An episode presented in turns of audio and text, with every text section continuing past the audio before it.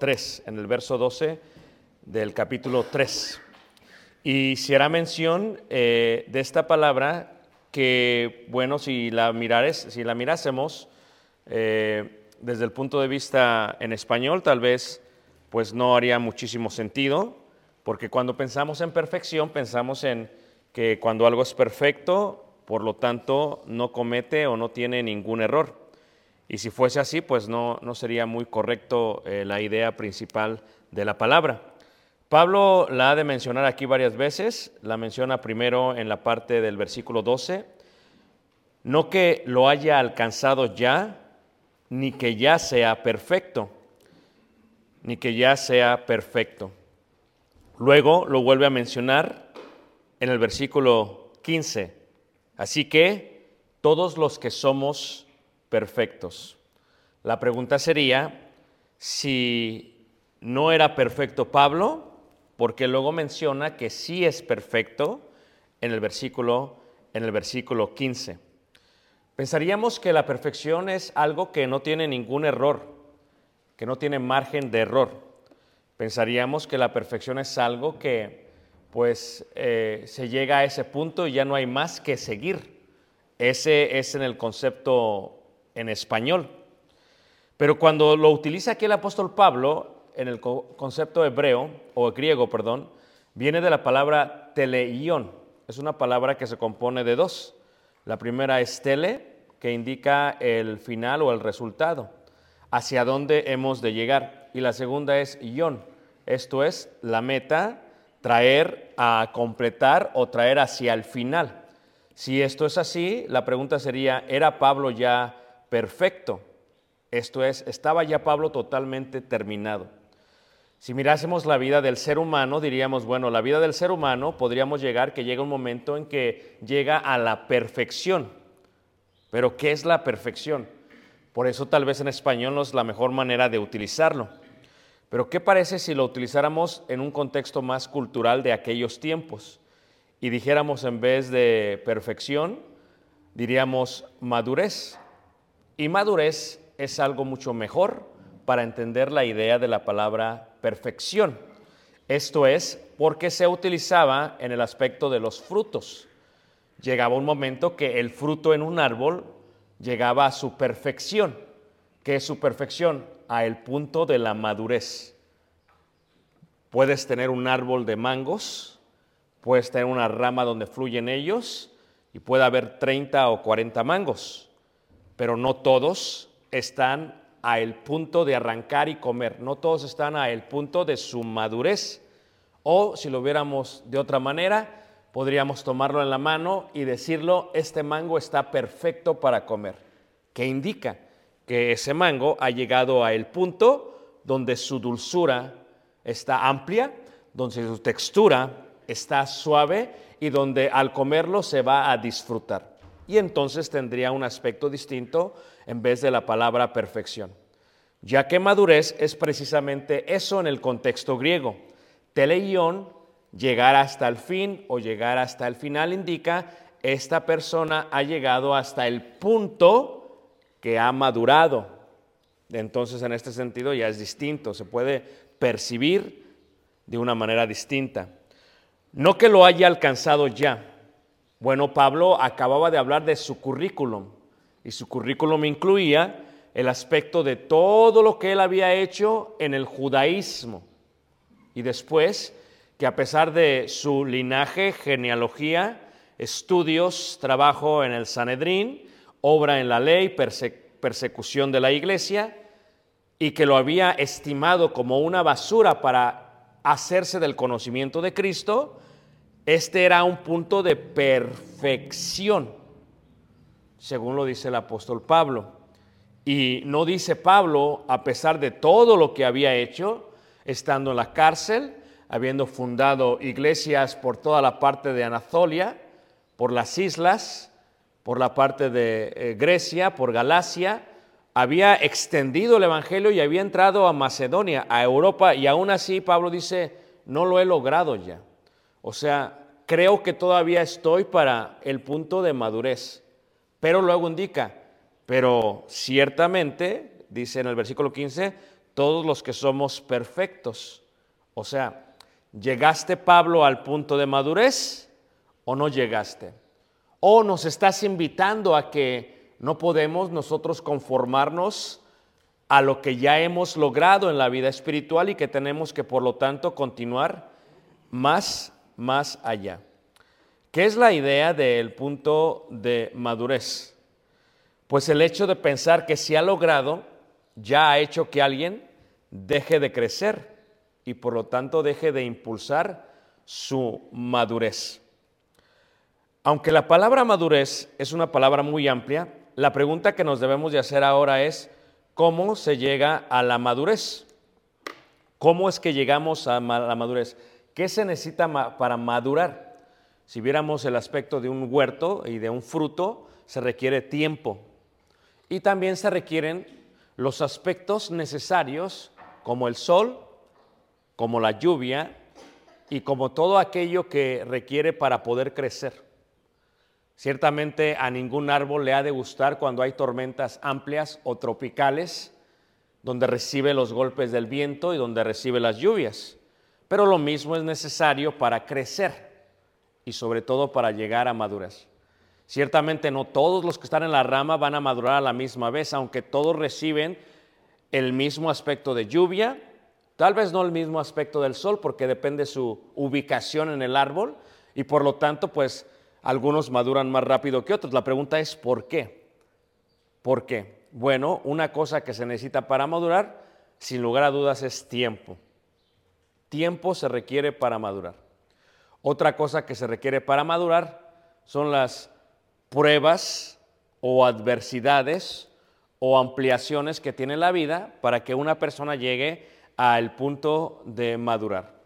En el caso de Pablo, para llegar a ese punto, hubo persecución contra él, hubo eh, aborrecimiento por parte de sus familiares contra él, eh, hubo cárcel, hubo eh, muchos desvelos, hubo muchísima hambre, hubo muchísimo desprecio dentro de la iglesia, hubo muchísimos cuestionamientos y todo esto le ayudó a Pablo a madurar. Como dijera el apóstol Pablo mismo en la carta de Romanos en el capítulo 8, en la carta de Romanos capítulo 8, en el versículo 28, habla de qué es lo que percibe el cristiano en cuanto a la madurez. ¿Qué percibe el cristiano en cuanto a la madurez? Cuando uno ama a Dios, todo lo que le sucede a uno lo acepta como un beneficio. Y sabemos que los que aman a Dios, todas las cosas les ayudan a bien. Esto es, esto es, a los que conforme a su propósito son llamados. El propósito con el cual Dios te llamó a ti es el mismo propósito con el cual Dios me llamó a mí, pero lo que tú pasas es diferente a lo que yo paso.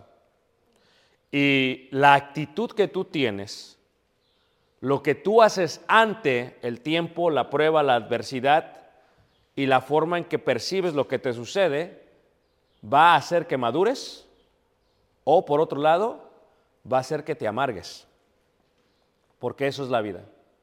Hay gente que toma sus experiencias y sus experiencias son buenas para él y las toma y de tal manera que aprende, aprende de ellas.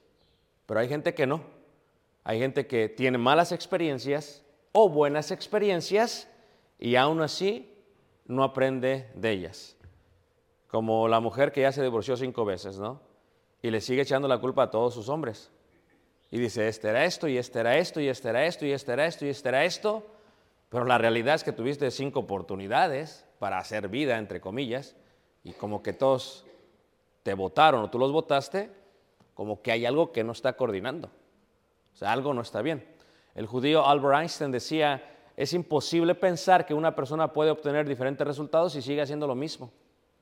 Entonces, ¿qué es lo que pasa? Uno tiene que recibir lo que está pasando y por lo tanto uno tiene que aprender a cambiar.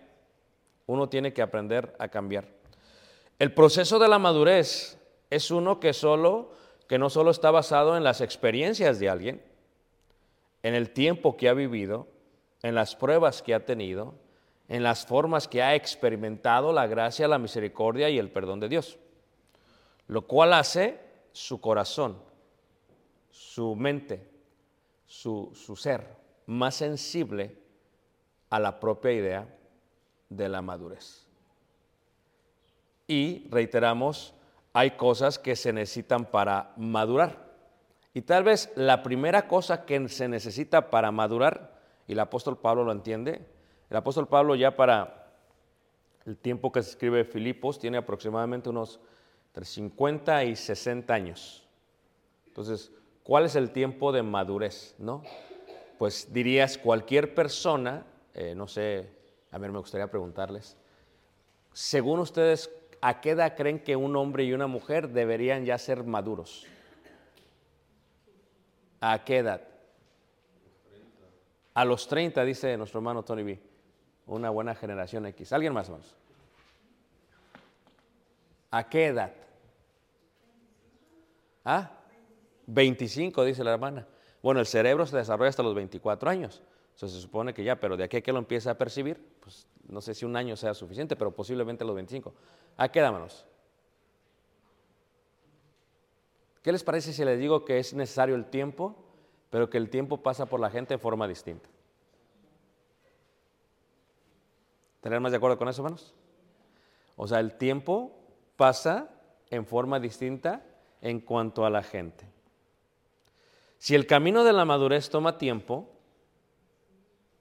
y el tiempo en la vida espiritual y el tiempo en la vida secular y el tiempo en el camino de Dios, lo podemos observar en la imagen o aspecto de una persona. O sea, tú pones a una persona acá y a otra persona acá de la misma edad y le preguntas a alguien, ¿qué edad crees que tienen? Y dice uno, pues no, este ya parece como de, de 60, ¿no? De 55 años. Y este pues más joven. Y hay veces está al revés. ¿Se preserva la juventud? ¿O qué hizo uno y qué hizo otro? Y alguna vez decimos burlándonos o haciendo carrilla o haciendo bullying y decimos, no es que pues a este, así como lo ves, así le fue en la vida. Y está bien, se expresa esta palabra demacrado. A ver, ayúdenme. ¿Qué es demacrado, hermanos?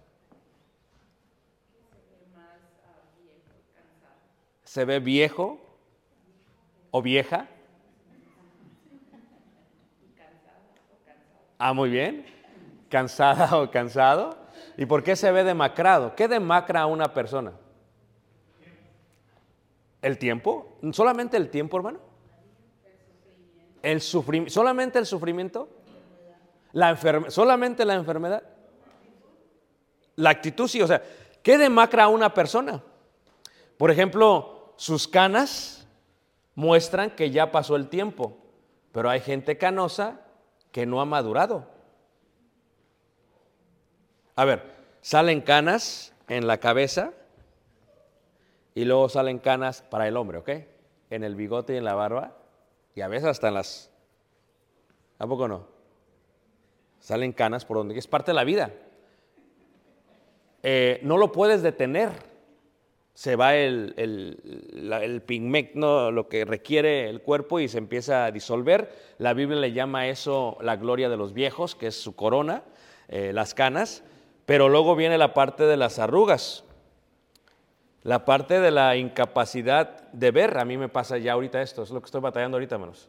O sea, yo puedo verlo así, yo lo puedo ver así, pero ya estoy mentalizándome que llega un momento que ya no lo voy a poder ver. A muchos predicadores les gustan las tabletas porque entonces, ¿qué es lo que hacen? Hacen la letra así grande. Por eso les gustan la- la- la- las tabletas. Pero no, este, eh, tenemos que aceptar que vamos a usar lentes y que los tenemos que usar eh, muy pronto y que es parte de la vida. Pero la pérdida de la visión, la pérdida de la fuerza y la pérdida del vigor. Pero estamos de acuerdo que aunque el tiempo le pasa a una persona, le pasa diferente a otra persona. Y que tanto una persona puede tener tantos años como otra persona, pero la madurez es distinta de la cual está hablando el apóstol Pablo. Una persona puede ser madura aunque tenga menos años que otra persona. ¿Y qué es lo que determina la madurez? ¿Qué es lo que hace que una persona madure más rápido que otra persona? ¿Son los golpes de la vida? ¿O es el sufrimiento? ¿O son las pruebas? ¿Verdad? Mientras alguien pasa por este tiempo el cual no perdona, hay una parte interna que se va formando o que se va perfeccionando que ayuda a comprender lo que se ha logrado. Lo que se ha logrado. Y la susceptibilidad de la vida o la fragilidad del tiempo o el paso de la vida nos ayuda a dar importancia a las cosas que realmente tienen valor. Y ese es un aspecto de madurez. El aspecto de madurez es qué es lo que realmente importa en la vida. No lo sabes hasta que empiezas a madurar. Voy a repetir esto. La madurez se muestra cuando uno empieza a ver lo que realmente es importante en la vida. Pero diría otro, no este, para ti eso es importante, pero para mí no es importante. Pero si se hace un consenso eh, general de la población o del mundo, de las personas, todos van a llegar a un punto en el que maduran y dicen, ¿sabes qué? En la vida esto es importante, esto es importante, esto es importante. Es el aspecto de madurez. Y en el caso del cristianismo, o en el caso de Pablo, eh, lo que le está diciendo Pablo en Filipenses, ¿verdad? Es eso. O sea, Pablo entiende que si como él ama a Dios, lo que le ha pasado, bueno o malo, para él ha sido de beneficio en su vida, porque le ha ayudado a llegar a el punto de la perfección o al punto de la madurez, de la madurez. ¿Qué es realmente lo que tiene valor en la vida? Dios, número uno. Tu cónyuge, tus hijos, son irreemplazables. La salud, la salud, las amistades, la hermandad, el compañerismo, la fraternidad son irreemplazables. Cuando uno tiene experiencias en la vida, con Dios, por ejemplo, si Dios permite que algo me pase, uno puede reaccionar en una forma incorrecta. Por lo tanto, su reacción hará que no llegue a la madurez. Porque no solamente se requiere el tiempo para madurar, se requiere también las pruebas, las experiencias y las adversidades. Es una realidad. O sea, eh, ponte a pensar en, en la parte secular. Eh, a mí nunca se me va a olvidar esto y tal vez es una de las partes más, más este, eh, vívidas que tengo en mi, en mi mente y en mi corazón. Cuando trabajaba para la compañía que trabajaba, hermanos, eh, y me estaba yendo muy bien, se me ocurrió algo y, fue un gran error que cometí. Eh, para darle visibilidad al restaurante en el cual estábamos trabajando, eh, puse dos anuncios gigantes en la parte de afuera, los cuales tenían eh, pues las, los arcos dorados, eran grandísimos. Y, y literalmente la primera noche que tú los veías, ¡pum! y dije, wow, increíble vi- visibilidad. Pero los compré, los coloqué, no contraté, contraté a uno que, que es que era electricista. ¿ah? Y, y- para mí pues fue, wow, me aventé, ¿no? Fue barato, fue bueno, fue bonito y fue barato y se ve todo muy bien. Pero el próximo día estaba, ciudad- estaba trabajando en la ciudad de Rolling Meadows, porque la ciudad era totalmente estricta. Fue mi primera experiencia con ciudades, con códigos, eso fue mi primera experiencia. Y, y cuando mi jefe y mis jefes lo vieron, ¡pum! Lo vieron, wow, sacaron una foto, la mandaron por correo electrónico, porque él tenía un correo electrónico, y, esto es un buen... Y yo, pues, me- yo estaba como en las nubes, ¿no? Dije, wow, me aventé, ¿no? ¿Qué- qué? Y, de pronto eh, llega, me acuerdo claramente, estoy en la oficina, estoy viendo por la ventanilla, y, llega este, una persona de la ciudad, del municipio.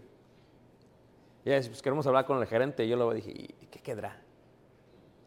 Y salgo, me dice, este, tú eres el gerente. Porque siempre me, siempre me humillaban así, porque tú eres el gerente. Dice, no, pues sí, yo soy el gerente. Fíjate que hay un problema con los, anuncios que pusiste. Y pues, ¿cuál es el problema? Se ven bien bonitos. Dice, el problema es que no tienes permiso para ponerlos. El problema es que no sacaste permiso de la comunidad para aceptarlos. No hay permiso de electricidad para colocarlos.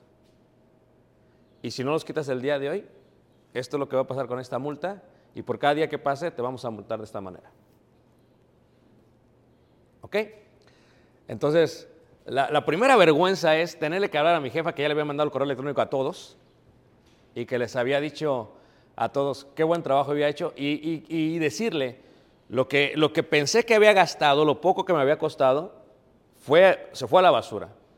Los anuncios que costaron muy caros, no los puedo ya usar. Y la ciudad no me los va a permitir. Así que necesito que le mandes un correo electrónico a todos los que le mandaste, que es toda la ciudad de Chicago, y que les digas que, ¿sabes qué? Fue un pequeño error. Eh, ¿ah? Y entonces, eh, me costó caro, hermanos. Sí me costó muy caro. Pero, de ahí aprendí, hermanos, código es código. Y nunca más lo volví a cometer. Y me ayudó cuando trabajamos con la columna aquí, cuando, porque te ayuda. A la gente se le hace fácil. Pero cuando lidias con municipios de acá, tú vas a México y, un desastre total por todas las calles. Eh, en Monterrey y en Ciudad de México todo es igual. Anuncio tras anuncio. No piden permiso, no tienen que pedir permiso. Pero aquí, el pie cuadrado de tu anuncio tiene que aceptártelo la ciudad bajo el código. ¿Tantos de acuerdo, hermanos? Y entonces uno aprende. Pero eso es un simple error. Y entonces aprendes que lo barato sale, ¿qué, hermanos? Lo barato sale caro. Y, aprendes un valor en la idea, no el dinero, el valor en la idea. Que uno tiene que asesorarse antes de hacer algo. Y esto es algo que sucede no solamente en el aspecto de- del trabajo para mí, en el aspecto de la vida espiritual, en el aspecto del matrimonio, en el aspecto de ser padre, en todos los aspectos, hermanos. El asesorarte es importante porque las experiencias te pueden cobrar muy caro. Te puede cobrar muy caro. ¿Verdad? Como dicen por ahí, la experiencia es la mejor maestra de la vida. Te enseña bien, pero te cobra caro. Entonces, en, la parte de Pablo, hermanos, Pablo, para llegar a esa parte, tuvo que ir aprendiendo que sus experiencias eran buenas para él, aunque sus experiencias le estaban costando mal. Piensa en la experiencia espiritual o secular que has tenido que te ha ayudado a madurar. Pero mi reacción hacia lo que sucedió pudo haber sido otra. Pudo, haberle, pudo haber dicho, no, le, le, eché la, culpa al asistente. Fue el asistente el que hizo todo, ni me pidió permiso. O pudo haber sido, ¿sabes qué? Así lo vamos a dejar y nos vamos y, a ver qué pasa. Aunque me multen, vamos a corte y nos vamos hasta donde tengamos que ir. Pudo haber sido de esa manera. ¿Mm? Ah, o pudo haber sido, ¿sabes qué? No es posible esta ciudad, eh, como el que le pasa. Y pude haberme puesto. Eh, y entonces, ¿qué pasa? La experiencia que uno tiene, que te cuesta, la puedes tomar para un bien o la puedes tomar para un mal. Y la persona se puede empezar a amargar, por lo tanto no va a madurar. ¿Cuántos amargados hay en la vida de 50 o 60 años? Le dicen a las muchachas, no te cases, te va a ir mal en la vida. Pues esa es tu experiencia. O sea, cada quien tiene su experiencia, pero la actitud que uno tiene ante las cosas o le ayudan a madurar o realmente te amargan la vida. Y en el caso del apóstol Pablo, le está hablando a un grupo selecto de hermanos ahí en Filipos que él sabe que han madurado. Él sabe que han madurado. Dice, no que lo haya alcanzado ya, ni que ya sea perfecto, sino que prosigo. ¿Qué dice Pablo? Ve lo que ya he hecho, pero esto no es suficiente. Y, el consejo más grande de la vida es, hermanos, que uno nunca debe de, debe de dejar de crecer y nunca, no descansa uno hasta que uno muere. Así que toda la vida eh, vas madurando, vas aprendiendo, vas aprendiendo. Si tú piensas, ya lo logré, ese es el primer error a madurar. Si tú dices, ya lo tengo, y Pablo nos dice, no, o sea, aún yo, no que lo haya alcanzado ya, en el aspecto de todo lo que había hecho, lo que había dejado y lo que estaba por hacer, y lo que había hecho, dice, ni que ya sea perfecto. O sea, yo todavía estoy caminando a la madurez, a la perfección, dice Pablo, sino que prosigo para ver si logro hacer aquello para la cual fui también nacido por Cristo Jesús. Hermanos, yo mismo no pretendo haberlo alcanzado, pero una cosa hago. Ciertamente, dice, olvidando ciertamente lo que queda atrás. Eso es tan importante, hermanos, y es otro aspecto que uno entiende acerca del perdón. Uno madura cuando uno perdona, pero la persona más importante a la que debes de aprender a perdonar es a ti mismo. Porque lo que tú debes de entender es que si uno comete errores y tus errores fracturan tu espíritu o tu corazón, puede prevenir que intentes seguir adelante porque te enfocas en esos errores que cometiste. Y la clave del perdón, hermanos, es, ¿sabes qué? Todos cometemos errores. Y porque todos cometemos errores, yo tengo que aprender a perdonarme a mí mismo. O sea, en el caso de Pablo, cuando vemos sus experiencias, él era perfecto o irreprensible en cuanto a la ley. Pero el cristianismo tenía que entender que la irreprensibilidad la da Jesús. Eso no anula que él siga creciendo y madurando. Y eso le provee un aspecto más amplio de misericordia. Cuando uno es muy duro con la gente y cuando uno pasa por una experiencia mala, uno tiende a ser muy duro consigo mismo porque uno fue duro con toda la gente. Entonces, ¿cuál es una señal de madurez? ¿Verdad? Vas en el carro, lo chocas, te preocupas por aquello que es inanimado, por el costo del carro, por lo destruido del carro, por lo que le pasó al carro. Pero cuando una persona madura y choca a alguien, la primera pregunta que hace es, no es cómo está el carro,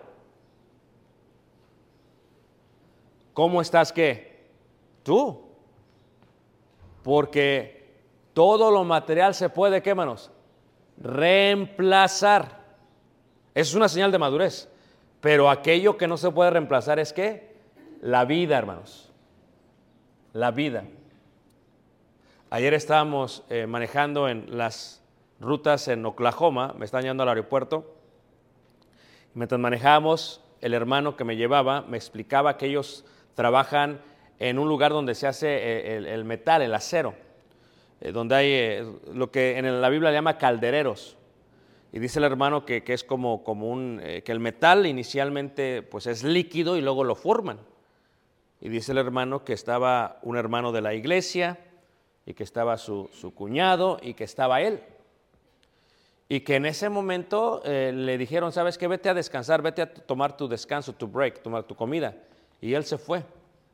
Y cuando él se fue, cuando estaba a punto de entrar al lugar donde iban a comer, se oyó una explosión increíble, hermanos. Explotó. Y dice que todos quedaron en shock. Bueno, después de unos segundos, toman los extinguidores, van y tratan de reemplazar, y dice que el hermano, a- a- el que estaba trabajando, a quien le había explotado, sus brazos estaban cortados y dice, era como un pedazo de madera quemado, un tizón, dice. Así en segundos. Si él no se va a descansar, fíjate, fíjate la vida, hermanos.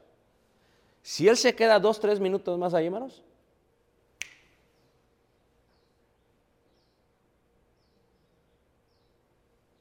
Y le decía, ¿y no tienen unión, hermano? Dice, no, es, un señor de una compañía, no le conviene la unión. Y digo, ¿y la hermana demandó? Dice, no, no demandó. Ah. Fíjate el concepto de la vida, hermanos. ¿Tú te has dado cuenta cómo cuando uno es joven, uno no, no es- estima la vida de la misma manera? Lo puedes ver en la construcción cuando llega un muchacho joven y se suben no traen, eh, van a cambiar un techo, van a cambiar este, el tejado de una casa y luego no traen ni, ni, este, ni su protección, porque si, se puede resbalar uno poco, ¿no? y andan como si nada. Pero ya ves al viejillo que todavía trabaja con ellos y ahí está abajo amarrándose acá, amarrándose acá, amarrándose acá el casco. ¿Por qué? Porque él ha comprendido que a través de la vida lo más importante de subirte al techo es volverte a bajar. Y entonces ya uno evalúa, ¿vale la pena esta vida si voy a arriesgar mi vida? O sea, claro, por ejemplo, tú ves, por ejemplo, a Sergio, o sea, ¿tú, tú te imaginas, hermanos, un error? O sacarse de un árbol no es como que vas a quedar bien y que fueras gato y te levantas. Tú te caes de un árbol, ahí quedas. Ahí quedas, o sea, si caes de cabeza, literalmente como, como un, eh, un huevo cae y se destroza el cerebro. ¿O no se destroza el cerebro, hermanos? Ya le pasó a un hermano en Chicago que se cayó de cabeza y se le abrió el cerebro. Ya no pensaba ni bien el hermano. Entonces, ¿qué dice uno? Uno empieza a pensar más. Pero uno es aventado porque dice, no, nada más con un... No necesitamos casco, dice. Pero ¿cuántas veces el casco nos ha salvado? Entonces, la, idea de, de que por qué son metódicos, la OSHA y todas estas compañías de seguridad, es por qué? Porque saben que el valor de la vida es mucho más importante que la propia construcción. Pero eso cuesta madurar. Estas experiencias de muertes los han llevado a tomar con gran importancia lo que realmente importa en la vida. Lo que realmente importa en la vida. Entonces, ¿qué es lo que es más importante en la vida espiritual? Dios. O sea, a uno va a ser al principio atrabancado y, y basta a cometer el error de blasfemar contra Dios y, y lo vas a pisotear. y- pero ya cuando uno va creciendo y va madurando, dice, ¿sabes qué? Dios es Dios y vamos a darle su lugar a Dios porque Dios es Dios. Y con Dios no se juega. Porque uno va madurando, hermanos. Uno empieza a madurar. Pero ese concepto de, de aquí hasta acá es un concepto de experiencias, de pruebas, de adversidades que, que cuestan y que, te, y, que, que te van a lastimar y, y que vas a sufrir y que vas a batallar y, y vas a madurar. Tú sabes que es interesante, hermanos, que, que el cuerpo humano, hermanos, está diseñado para este aspecto de madurez. O sea, ¿cuándo es cuando empezamos de declive entre los 40 y 50? Es el declive físico. Se supone que sería el momento de que una persona ya que madurase. Pero ¿cuánta gente tiene vicios que lo están destruyendo a esa edad y no le importa? O dices, pues que no, o sea, no sientas cabeza, o sea, ¿qué está pasando? O sea, están destruyendo su cuerpo y ellos lo ven como si nada. Es, no importa, porque el proceso de madurez es eso. Pablo había experimentado la gracia de Jesús y en varias partes de la Biblia, Pablo se ve a sí mismo como una persona insignificante, señales de madurez. Fíjate, por ejemplo, ahí en Efesios, en el capítulo 3, en el versículo 8, si uno se tratase de comparar con Pablo, uno diría, no, pues no podemos, porque Pablo pues es una persona totalmente madura. ¿Cómo puedo comparar con Pablo con todo lo que Pablo había hecho? No, no puedes.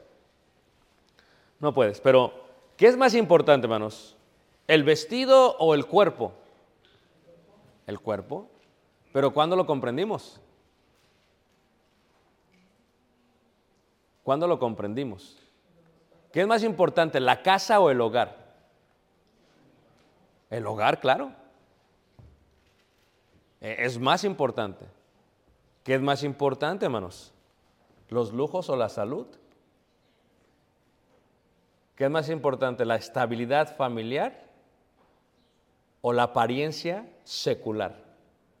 Pues sí, pero son aspectos de madurez que la, gente no comprende a veces. ¿Qué es más importante, el trabajo o los hijos? Depende a quién le preguntes. Porque algunos dirán, es que necesito trabajar, pero por trabajo descuidas a tus hijos. Entonces son conceptos que son importantes. Fíjate, Pablo se llama a sí mismo, dice eh, Efesios 3, versículo 8, dice, a mí que soy menos que el más pequeño de todos los santos. ¿Tú crees que Pablo estaba tratando de como que de apantallar o, o presumir? ¿O que está siendo sincero, hermanos? ¿Qué crees? ¿Crees que Pablo está siendo sincero cuando se ve a sí mismo como el más pequeño de todos los santos, hermanos? ¿Sí, hermanos? ¿Qué gracia había experimentado Pablo que le permite tener más misericordia con los demás? Claro que las madres que son madres o que fueron madres, después de tiempo, tienden a ser más eh, compasivas con las madres jóvenes, porque saben lo que se batalla. Pero podría ser que a pesar de que es madre y que le batalló, su actitud no le ayudó a madurar, sino que le ayuda a quejarse con aquella. No, estas no sirven para nada, no saben hacer las cosas, cuando yo era madre. ¿Y qué es lo que pasa? Se quejan, las juzgan y por lo tanto no hay un cierto tipo de, empatía o misericordia con ellas. Pablo se considera como el más pequeño de todos los santos. Primera carta de Corintios capítulo 15, en el versículo, eh, primera carta de Corintios capítulo 15, en el versículo 9, Pablo ahora dice, o sea, Pablo había madurado y dice, ¿sabes qué? Yo he hecho, yo he hecho, yo he hecho. Y Pablo lo, dice, o sea, nadie va a discutir lo que Pablo. O sea, si tú ves la obra que hizo Pedro, aunque no toda fue escrita, y ves la obra que hizo Pablo, no se puede comparar, hermanos. Pablo hizo mucho más que Pedro. No se pueden comparar, hermanos. Pero aunque no se escribe lo de Pedro, o sea, Pablo realmente que hizo una obra sumamente excelente. Aún así, dice Pablo, todavía me falta. Ese es el, increíble Pablo, ¿va? Eh, 15, versículo, versículo eh, 9 dice, porque yo soy el más pequeño de los apóstoles. El más pequeño de los apóstoles. que no soy digno de ser llamado apóstol porque perseguía la iglesia de Dios, pero por la gracia de Dios soy lo que soy y su gracia no ha sido en vano para conmigo. Antes he trabajado más que qué, que todos qué, ellos. O sea, expresa que ha trabajado más que todos, pero también dice, pero aún así soy el más pequeño.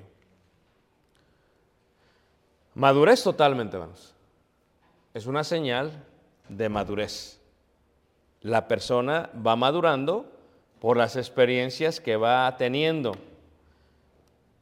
Y comprendió lo que verdaderamente era importante y en su experiencia la gracia de Jesús, el amor profundo que sintió por el Maestro, lo llevó a madurar cuando se ve a sí mismo como el más pequeño de los santos, como el más pequeño de los apóstoles y aún se ve como el más pecador de todos. O sea, lo dice la primera carta de Timoteo. O sea, constantemente Pablo se estaba minimizando porque ya era una persona que estaba madurando. Llega un momento, como decíamos hace dos domingos, que el buscar la propia gloria no es gloria. Entonces Pablo ya había llegado a ese punto de madurez. La pregunta es, ¿qué necesitamos para madurar? ¿Podemos acelerar la madurez de nuestros seres queridos? ¿Puedo acelerar la madurez de mi hijo? No. Puedo darle tareas esperando que madure, pero lo que te ayuda a madurar es la actitud ante ellas. Porque tú le puedes dar tareas a tu hijo esperando que madure, y si él no tiene la actitud correcta, no va a madurar. Si tú no lo sacas del problema que está, ¿verdad? A veces ni aún sacándolo, no sacándolo, no madura, porque la importancia es, yo tengo que madurar, tengo que tener la actitud correcta cuando me pasan las cosas, sean buenas o sean malas, que todo lo que me está pasando es algo que está formando mi vida con el propósito de madurar, de madurar y de madurar. Y Pablo lo entendía. Y por eso Pablo tenía compasión de la gente. Porque decía Pablo, sabes que yo estuve en tu lugar. Yo me sentía así como te sientes tú. Y porque me sentía así como te sientes tú, esa era una señal de madurez, hermanos. No era déspota. Sí era irónico, pero no déspota. No era soberbio, era humilde. Y en este concepto Pablo estaba aprendiendo y seguía y seguía madurando y seguía madurando y seguía madurando. El costo de las experiencias son muy grandes. Pero la enseñanza uno la considera como mayor en valor que la misma pérdida de la experiencia. Y entonces es la razón por la cual uno empieza, empieza a madurar. La experiencia de ser esposo te enseña a amar incondicionalmente. Si es que eres esposo. A veces yo me topo con hermanos que eh, los acabo de conocer y ahí entre ellos están echando uno entre otro. Que tú esto y que tú esto y que tú dices, pues ¿qué onda? Me están conociendo apenas, fíjate cómo se están tratando. Y tienen más de 20 años de casados. ¿Qué te indica? Que esos 20 años de casados, más que luna de miel, ha sido luna de hiel, de amargura. ¿Pero por qué no crecen? Por la actitud. Por la actitud. ¿Verdad? Te enseña a amar o al menos a aprender a amar si sigues el mandamiento. No puede una persona enseñarte algo si no tiene la misma mujer después de tantos años. No puede, hermanos. No tiene la, la hombría ni la capacidad. ¿Por qué? Porque es a través de las pruebas. Pues fácil es casarse, hermanos, pero métele 20, 30 años con la mujer y a ver cómo te va. Porque pues uno está bien contento al principio, ¿a poco no?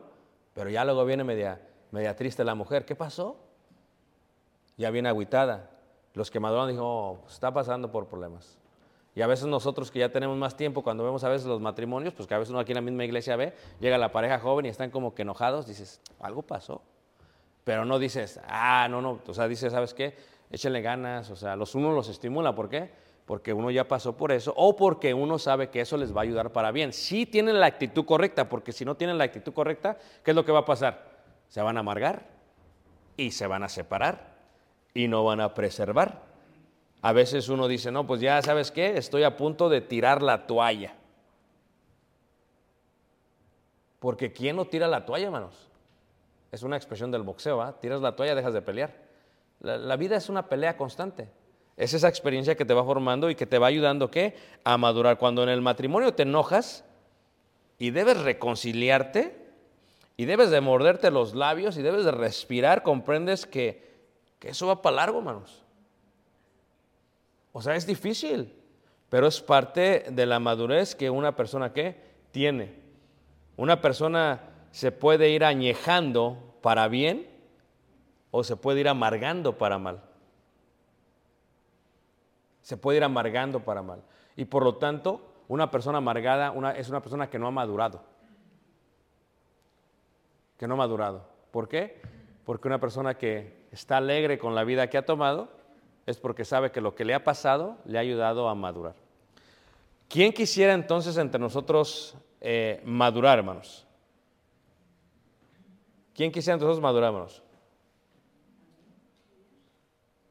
Pues entonces, lo más importante a la madurez es la actitud que uno tiene en contra de las experiencias y también en contra de las pruebas y también en contra de las adversidades. Las pruebas y las adversidades te ayudan a madurar si son tomadas de una manera correcta. Los errores te ayudan a crecer y te ayudan a minimizar y prevenir.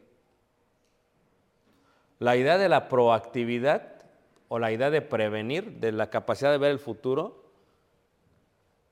es el buen resultado de la madurez. O sea, es que puede pasar esto, puede pasar esto. Porque como ya lo experimentaste, pero como dijo aquella mujer de Toledo, España, dice, pero es que tu hijo no puede aprender con tus experiencias. Y qué sabia fue. Él tiene que tener sus propias experiencias. Él tiene que cometer sus propios errores. Y solamente a través de sus errores y sus experiencias puede qué? Entonces, ¿qué? Madurar. La pregunta es si estamos dispuestos a madurar. O, como dice el apóstol Pablo, fíjate que esa fue la regla que él se dio a sí mismo. La regla que él se dio a sí mismo ahí en Filipenses fue esta.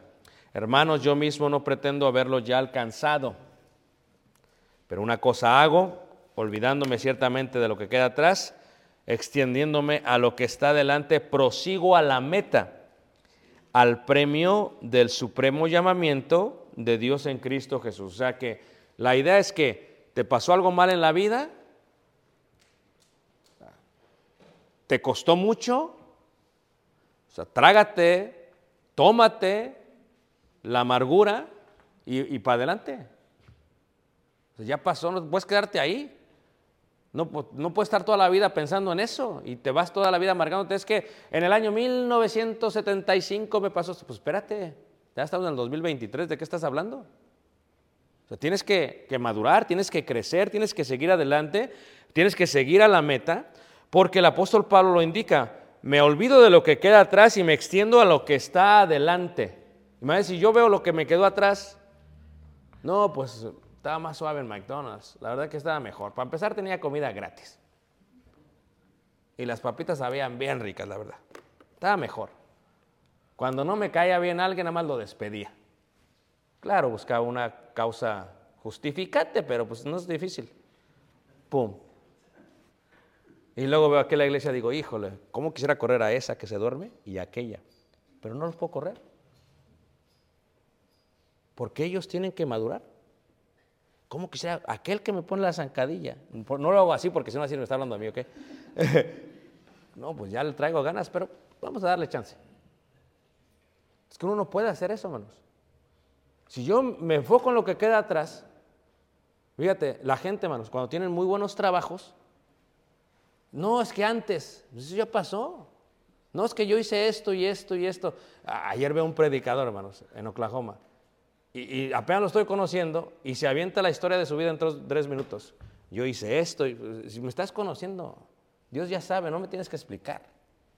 Si fueras Pablo, dijera, olvídate de eso, ya, lo, ya pasó. Eso ya pasó. Enfócate en lo que qué. En lo que sigue adelante. Lo mismo en el problema de un matrimonio. Tuviste esos problemas, perdona a tu marido, perdona a tu mujer, sigan adelante, no te puedes enfocar en lo que está atrás, sigue adelante. Pasó en el trabajo, llegaste a la bancarrota, eh, alguien eh, se separó, hubo una división del trabajo, se hizo su propia compañía, le estás viviendo mejor a él, olvídate de eso, tienes que seguir adelante. Si no haces eso, te amargas la vida. La idea de voltear atrás es amargarse solamente la vida. Aprende de lo que pasó, ve lo que sucedió y trata de prevenir que vuelva a pasar y ya y sigue adelante. La vida tiene que seguir adelante. Porque no puedes quedarte en el pasado, lo que está diciendo Pablo. Pablo dice, me olvido ciertamente de lo que queda atrás. No quiere decir que no viene a la mente, hermanos. Porque a veces nos agarra ahí mientras tomamos un cafecito o ahí mientras estamos trabajando y pum, se viene a la mente eso, ¿va? Y como que uno se queda ahí, ¿verdad? Como viendo otra vez la misma película y viendo la película, viendo la película, viendo la película, viendo la película. No, no, o sea, ¿qué dice? Ya rómpele la cinta a la película. Raya el DVD borra el stream. O sea, tienes que borrarlo porque si no lo haces, te vas a amargar y te vas a amargar. Y el error de eso es, nunca vas a, ¿qué? A madurar. Y nunca va a aprender uno a madurar. Pablo dice, soy perfecto, sí, pero no. ¿Por qué? Porque tengo que seguir adelante. La bendición de ser padres nos ayuda a ser pacientes, a tomarnos el tiempo a desesperarnos y a respirar. La frustración aumenta, pero también la misericordia, hermanos. El estrés ocupa su lugar, pero también el momento de la oración. Es difícil ser padres, hermanos. Cuesta mucho trabajo, es súper frustrante. Dice, estos no entienden estos. Tanta carrera y, no entienden. Tanto estudio, ¿de qué te sirve ser bilingüe? ¿O no, hermanos? Entonces, no, respira, Ricardo. Haz la oración. Pero cuando vas experimentando esto, si lo tomas para bien, luego ves a matrimonios jóvenes con sus niños y entonces tienes más paciencia. Porque uno ya, ¿qué, hermanos? Uno ya lo vivió y uno ya se frustró. Y a veces ves a los hermanitos ahí bien frustrados, ¿verdad? Que tú, que yo, y lo están jalando al pobre chamaco, y, para allá y para acá, ¿verdad? Y al niño pégale y pégale, ¿verdad? Y dice, no, no hagas eso, mijita, no, no, tranquila. ¿A poco no? Sí, pues tú ya creciste, dale el tiempo de qué? De que madure. Pero cuando uno pasa por esas experiencias, nosotros ofrecemos misericordia por sus errores y de alguna otra manera empezamos a respirar porque de alguna otra manera vemos lo que es importante en la vida. Y por eso creo yo que es muy perfecto Dios. Dios permite que nuestra vida llegue a su fin en el momento correcto. ¿Por qué el vigor acaba de una persona? Porque tiene que empezar a comprender que ya se terminó. Es como ir cambiando el chip. Cuando uno se va a dormir, ¿a poco no? No estás viendo una película de acción con todas las luces y todo el sonido y dices, ya voy a dormir. No, espérate apagas, te tomas tu lechita, ¿a poco no? Vas cambiando, vas cambiando para dormir. Lo que hace Dios con la vida del ser humano es que va cambiando todo. Llega la vejez y dice, ¿sabes qué? Ya no vas a poder trabajar tanto, aunque quieras. Ya no, aunque quieras. Ay, mi espalda, ay, ay, no puedo. ¿Y qué pasa? Pero bueno, la vida no nomás es trabajar. Fíjate cómo ya empieza uno a madurar. Ya empiezan a... Aunque quieras tener hijos, ya no puedes. Ya pasó el tiempo. Aunque sí hay dos, tres viejillos que se animan, ¿va? pero ya es otra cosa. Pero ¿qué pasa? Ya, ya grande de edad, ¿qué pasa? Ya empiezas a ver la vida, ya no tienes la energía porque estás cambiando el chip, ya vas a morir. Y cuando ves hacia atrás y, dices, ok, pues ya no puedo regresar atrás, solamente me puedo extender adelante. So Pablo, con esos 60 años que tenía, Pablo entendía, ¿sabes qué? Ya no hay más que regresar atrás. Y entonces ahora Pablo le dice a todos, dice, así que todos los que somos perfectos, esto mismo sintamos, y si otra cosa sentís, esto también los revelará que Dios. Pero en aquello a que hemos llegado, sigamos una misma regla y sintamos una misma cosa. Una regla y una cosa. O sea, eh, si hemos madurado, si tú consideras que has madurado, entonces vas a decir, ok, vamos a sentir lo mismo. Por eso una iglesia con miembros maduros es una buena congregación. Pero pues, siempre va a haber gente inmadura. Pero hay miembros que entran a la misma vez y dices, pero ¿por qué si los dos recibieron la misma leche, el mismo carne y los mismos mensajes, ¿por qué uno estiró y otro no? Por la actitud, hermanos. Por la actitud, de veras. Por la actitud. En la Biblia se le llama porque tenían un corazón engrosado. No, no, permitió su corazón penetrar la palabra y por lo tanto las experiencias que Dios les envió para que maduraran las tomaron como una forma de pelea contra el mismo Dios. No, Dios lo que deja que pase en nuestra vida es para nuestro propio bien. Muy bien, a ver, ¿hay alguna pregunta o comentario acerca de esta clase, hermanos?